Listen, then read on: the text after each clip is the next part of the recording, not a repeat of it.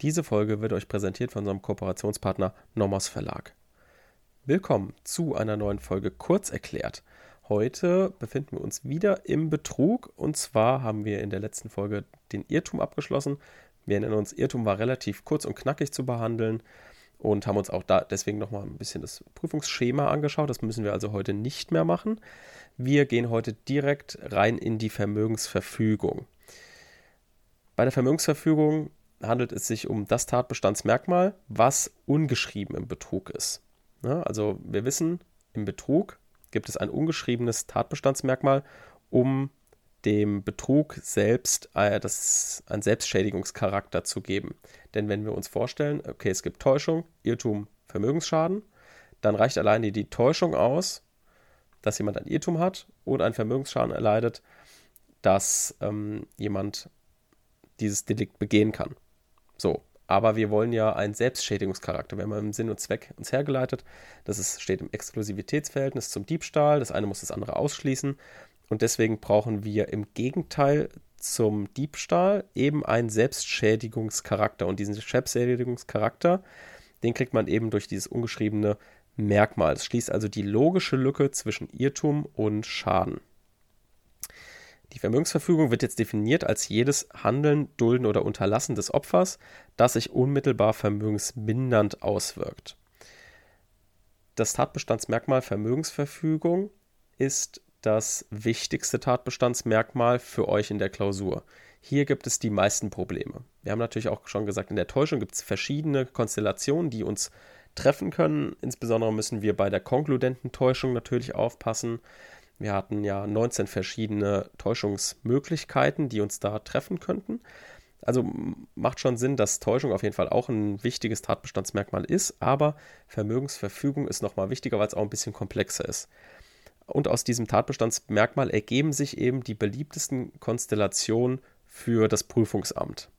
Und natürlich auch, wenn ihr noch im ersten, zweiten, dritten Semester seid, natürlich auch für die Klausurenstelle an der Uni.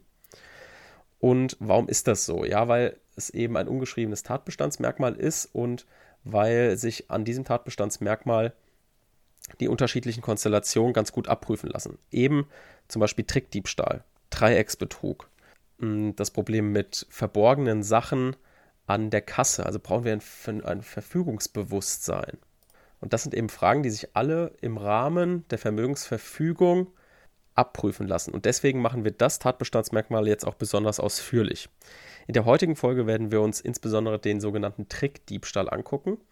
Da können wir auch anknüpfen an eine Folge aus dem Diebstahl. Hier haben wir nämlich gesagt, okay, wenn jemand im Rahmen eines Gewahrsamsbruch dem zustimmt, also sein Einverständnis erklärt oder es konkludent irgendwie da ersichtlich wird, dass er ein tatbestandsausschließendes Einverständnis abgibt, dann haben wir eben keinen Gewahrsamsbruch, weil eben der Gewahrsam nicht gegen oder ohne den Willen des ursprünglichen Gewahrsamsinhabers auf den neuen Gewahrsamsinhaber übergeht, sondern eben mit dem Einverständnis.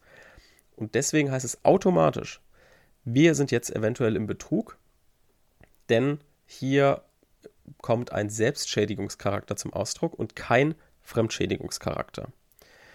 Und genau das ist eben auch im Rahmen der Vermögensverfügung das Tatbestandsmerkmal zur Abgrenzung. Also Vermögensverfügung grenzt auch hier anders den Diebstahl zum Betrug ab, wie es äh, das Tatbestandsmerkmal des Gewahrsamsbruchs im Rahmen der Wegnahme für den Diebstahl zum Betrug abgrenzt. Schauen wir uns also erstmal abstrakt an, was ist denn jetzt mit Trickdiebstahl gemeint?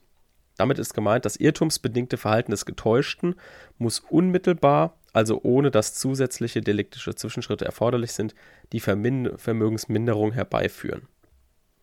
Das ist erstmal so ein bisschen Hintergrundwissen für die Vermögensverfügung. Es fehlt daran, wenn das irrtumsbedingte Verhalten des Opfers dem Täter nur die Möglichkeit gibt, den Vermögensschaden durch weitere selbstständige deliktische Schritte herbeizuführen. Also, mit anderen Worten, die Sache zumindest leichter wegnehmen zu können. Also in diesem Fall liegt ein Diebstahl vor und kein Betrug. Was steht jetzt hinter diesem Satz, den ich natürlich auch aus einem Urteil habe? Da steht dahinter, dass wenn jemand durch Täuschung nur eine Gewahrsamslockerung herbeiführt, ist es natürlich nicht automatisch ein Betrug, nur weil eine Täuschung dem vorausgegangen ist. Ne? Also unterliegt nicht dem Fehler zu denken, nur weil jemand in irgendeiner Weise getäuscht hat, kann es jetzt kein, kein Diebstahl mehr sein, sondern muss Betrug sein. Wir machen nicht am, im Rahmen der Täuschungshandlung, machen wir nicht fest, ob jetzt etwas Betrug oder Diebstahl ist, sondern eben im Rahmen der Vermögensverfügung oder im Gewahrsamsbruch. Also wir müssen nach wie vor gucken, okay, wird dann jetzt der Gewahrsam eben nur gelockert durch diese Täuschung und erst danach gebrochen, also dann sind wir im Diebstahl, oder ist eben die Täuschungshandlung schon so eine Täuschung, dass der dann im Rahmen einer Vermögensverfügung ähm, sich unmittelbar selbst schädigt durch die Vermögensverfügung. So, da haben wir natürlich ein Beispiel. Das ist ein absoluter Klassiker. Und dieser Klassiker ist natürlich auch im Rahmen eines BGH-Urteils erst entstanden. Und zwar ist es BGH 2 STR 154-16. Und zwar ist das die Überlassung eines Mobiltelefons zur Durchführung eines Telefonats in der Erwartung, es danach zurückzuerhalten. Also, Beispiel, ich bin am Bahnhof, gehe auf jemanden zu und sage, ja, hallo, ähm, könnte ich kurz mal mit deinem Telefonieren, mit deinem Telefon telefonieren, weil ähm, bei mir ist der Akku leer. Dann sagt der andere Typ, ja, hier kannst du kurz haben, telefonier damit. Und dann renne ich damit weg. So, was, was ist das dann jetzt? Wenn ihr einen solchen Fall in der Klausur habt, ist es wichtig, dass ihr erkennt, dass ihr hier jetzt ein großes Fass aufmachen müsst. Eben, wir befinden uns jetzt hier im, in der Abgrenzung Trickdiebstahl und Sachbetrug.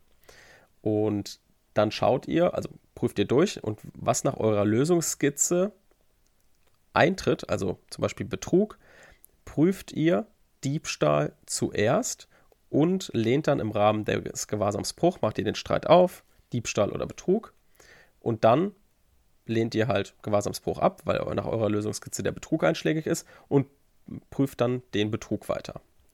Warum macht ihr das so? Das macht ihr so aus dem Grund, weil ihr so die meisten Punkte sammelt. Wenn ihr nämlich Diebstahl erst prüft bis zum Gewahrsamsbruch, wenn ihr euch das Prüfungsschema vor Augen führt, dann prüft ihr erst fremde bewegliche Sache, Begründung neuen Gewahrsams und dann erst den Gewahrsamsbruch. Das heißt, ihr habt schon Tatbestandsmerkmale abgehandelt, ihr habt dem Korrektor gezeigt, ihr könnt die Definition, ihr könnt darunter subsumieren und dann verliert ihr da keine Punkte. Und deswegen könnt ihr nach Ablehnung des Diebstahls dann ganz smooth zum Betrug kommen.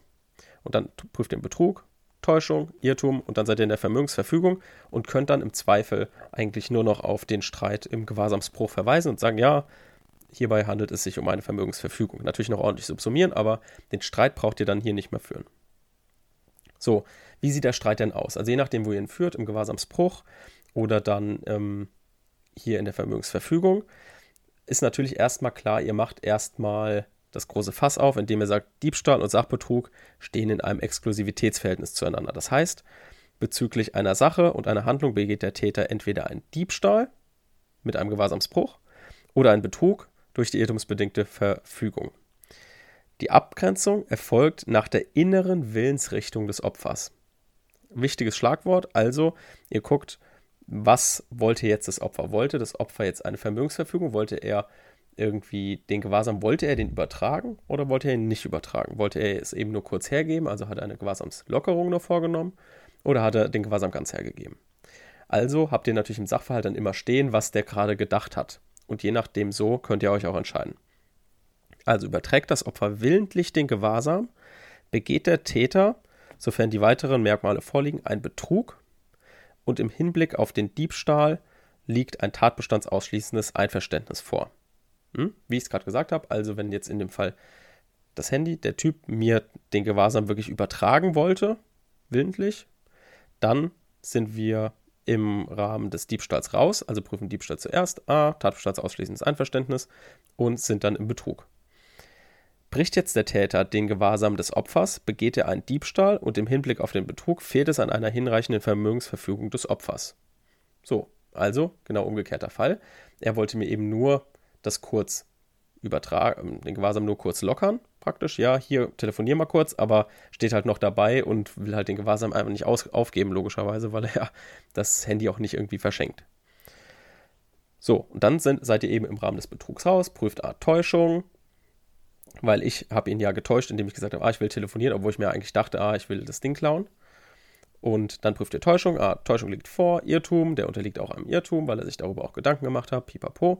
Und dann im Rahmen der Vermögensverfügung sagt er, ah, hier wollte er aber nicht willentlich Gewahrsam übertragen, sondern eben nur lockern und so weiter, macht hier den Streit auf, Exklusivitätsverhältnis und scheitert hier und geht dann über zum Diebstahl und den prüft ihr dann ganz durch.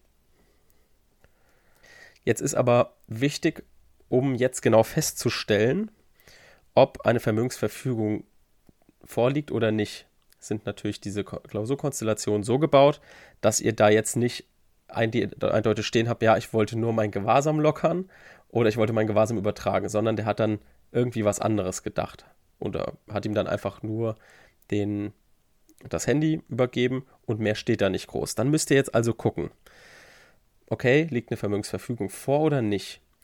Und hier gibt es jetzt ein bestimmtes Tatbestandsmerkmal, das nur im Rahmen des Sachbetrugs eine Rolle spielt, und zwar das Verfügungsbewusstsein.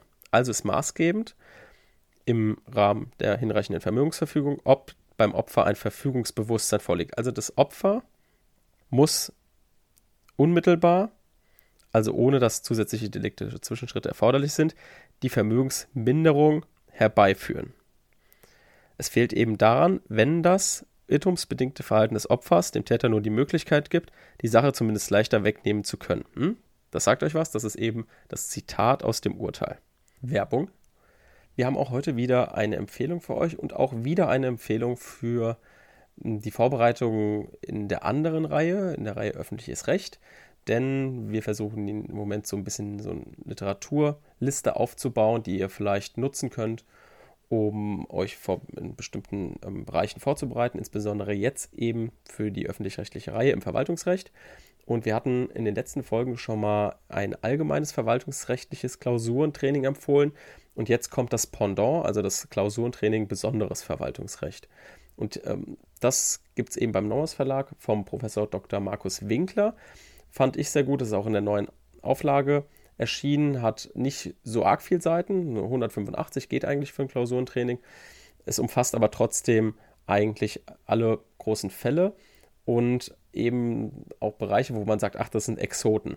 Also zum Beispiel äh, Gaststättenrecht oder so. Also Gaststättenrecht macht man nicht so häufig, Umweltrecht und so ein Kram. Das ist irgendwie, macht man so in, den, in, in der Uni immer relativ wenig. Wenn dann sowas drankommt, muss man immer mit Normen ähm, rechnen, die man eigentlich nicht so gut kennt. Aber wenn man eben dieses Klausurentraining gemacht hat, ist man eben auch besonders in diesem Bereich, in diesen Exotenbereichen, Teilbereichen, auch auf jeden Fall gut aufgestellt. Behandelt aber natürlich auch die Klassiker, also sowas wie Gewerberecht, Polizeiordnungsrecht, ähm, Kommunalrecht, also die ganzen Klassiker im besonderen Verwaltungsrecht. Also können wir euch das nur wärmstens empfehlen und ja, damit schaut einfach mal rein, wenn ihr Lust dazu habt und es euch weiterhilft. Werbung Ende. Hat jetzt zum Beispiel der Gewahrsamsinhaber, der jetzt die wahren Absichten des Täuschenden nicht erkannt hat, die Sache übergeben, ohne seinen Gewahrsam völlig preiszugeben und bringt der Täter die Sache nunmehr in sein Alleingewahrsam, ist Wegnahme gegeben, wenn der Ausschluss des Berechtigten von der faktischen Sacherschaft ohne oder gegen dessen Willen erfolgt.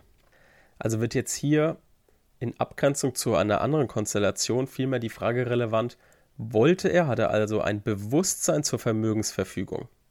Also wollte er eine Verfügung treffen. Und das müsst ihr jetzt eben anhand dieses Zitates, den ich, das ich euch gerade gebracht habe, herausarbeiten. Also, wenn wir uns das nochmal kurz vor Augen führen, dann müsst ihr eben gucken, ob der Getäuschte unmittelbar die Vermögensminderung herbeiführen wollte oder eben nur kurz das Handy zum Telefonieren geben wollte. Hier könnt ihr also argumentieren. Das kann man natürlich in jeder Konstellation ein bisschen anders sehen wenn, er, wenn es zum Beispiel gute Freunde sind, kann er ihm das, das Handy ja auch irgendwie mitgeben und dann, dann ähm, irgendwie mit bis, mit bis nach Hause geben und so weiter. Also es sind verschiedene Konstellationen möglich. Ihr müsst hier also mit, mit dem Wissen irgendwie argumentieren und das auch auf den Fall irgendwie anwenden. Diese Konstellation ist zu unterscheiden im Rahmen des Ver Verfügungsbewusstseins von der Konstellation, dass man in einem Laden ähm, Waren versteckt und der Kassierer nur über bestimmte Waren ein Verfügungsbewusstsein hat. Diese Konstellation werden wir uns aber in der nächsten Folge angucken. und uns dann vor Augen führen, wo, wie hier das Verfügungsbewusstsein ausgeprägt ist. Hier gibt es nämlich eine Unterscheidung zwischen dem generell abstrakten Verfügungsbewusstsein und dem generell konkreten Verfügungsbewusstsein. Auf was kommt es jetzt an? Da gibt es verschiedene Konstellationen, wenn zum Beispiel jemand ähm, einen sogenannten Winkelschleifer in einem Karton versteckt, ähm, der Kassierer aber jetzt nur den Karton abscannt im Glauben, es wäre was, was, was weiß ich, irgendwas anderes, Gläser oder sowas. Also wenn jemand etwas in etwas anderem verbirgt und so, über was hat man dann Verfügungsbewusstsein? Diese Konstellation gucken wir uns in der nächsten Folge an. Ist aber natürlich ein bisschen auf jeden Fall zu trennen von diesen Trick-Diebstahlfällen, wo jemand irgendwie durch Täuschung äh, jemand dazu bringt, etwas direkt zu übergeben, zum Beispiel wie dieses Handy. Hm? Okay. Das heißt, nächste Folge schauen wir uns diese Konstellation an und in der darauffolgenden Folge dann den Dreiecksbetrug. Das ist dann so die Königsdisziplin im Rahmen der Vermögensverfügung. Bis dahin. Tschüss.